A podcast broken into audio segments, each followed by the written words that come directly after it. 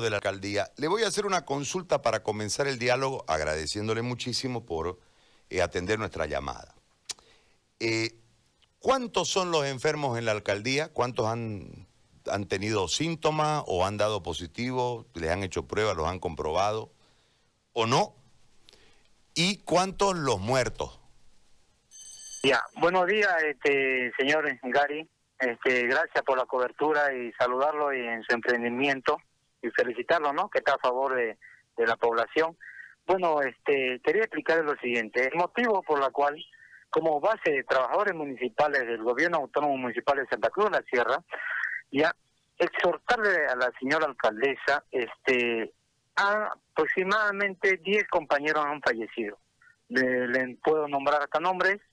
El compañero Romero, que ha sido concejal del Distrito 9, ha fallecido por COVID, este otro compañero de mercado, compañero Rosendo, este falleció por COVID, este otro compañero Severich, que tienen aproximadamente más de 30 años de trabajo, esas personas fallecieron. Hay otro, un doctor este, de la Dirección de Salud, también ha fallecido por COVID. Aproximadamente, pues, este, en gobierno municipal, habremos unos, aproximadamente unos 100 afectados. Y podría ser mucho más porque esto usted sabe que la caja está saturada y después de 21 días te dan la prueba. Ya, ya eso uno puede fallecer o pasar algo. Le, consulto sobre este tema. Eh, ¿Los obligan a salir? ¿Cómo, es el tema? ¿Por qué se quejan? Este, lo, que pasa es que, compañero, este, tenían que dotar de bioseguridad. En algunos casos han dotado, pero no completo, solamente traje que no son los adecuados, ya, a lo de mi persona, me dieron un traje de bioseguridad en aproximadamente en primeros días de mayo, si no me equivoco, ya, y, lo usé aproximadamente un mes y fui a la costurera, se me rajó y me dice la costurera, es la vencida, le han dado un uniforme que no sirve para estos casos. Me explicó la costurera. ¿Ya? Y exigimos también el bono que se da de seis meses, un bono T se llama, ya, y un bono municipal que nos dan cada año, que no ha sido cancelado hasta la fecha.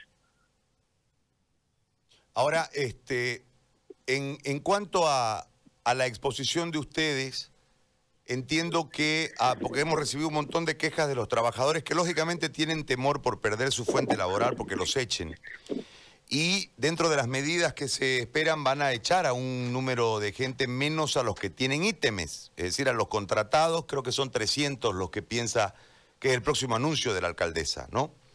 Este, y en esa situación, ¿qué van a hacer ustedes hoy, aprovechando que es el Día del Trabajador Municipal? Este, compañero Gary, este, bueno, este, se tomará medida, ¿no? Este, más drásticas como ser eh, este, consultar somos como trabajadores municipales porque tenemos un sindicato que no nos representa. Está a favor de la parte patronal hay que ser más claro. Y ellos no nos apoyan y por eso hemos visto la necesidad. Hemos hecho una carta pidiendo a la alcaldesa y en sus próximos días se le hará llegar máximo hasta el viernes con firma de todos los compañeros de varios edificios. Ya y apoyarnos a los compañeros eventuales y para que no sean despedidos, ¿no? Exhortar a la alcaldesa que se ponga la mano al corazón y que no se olvide, hay una ley, ya, que no se le pueden votar en pandemia y después de dos meses después de la pandemia. Bien. Don Renzón, Renzón Melvin Mendieta, le agradezco mucho por este contacto, muy amable. Gracias, compañero, gracias, gracias por todo. Un abrazo. Por ahí está la palabra de los trabajadores municipales en torno a esto. Hay una preocupación.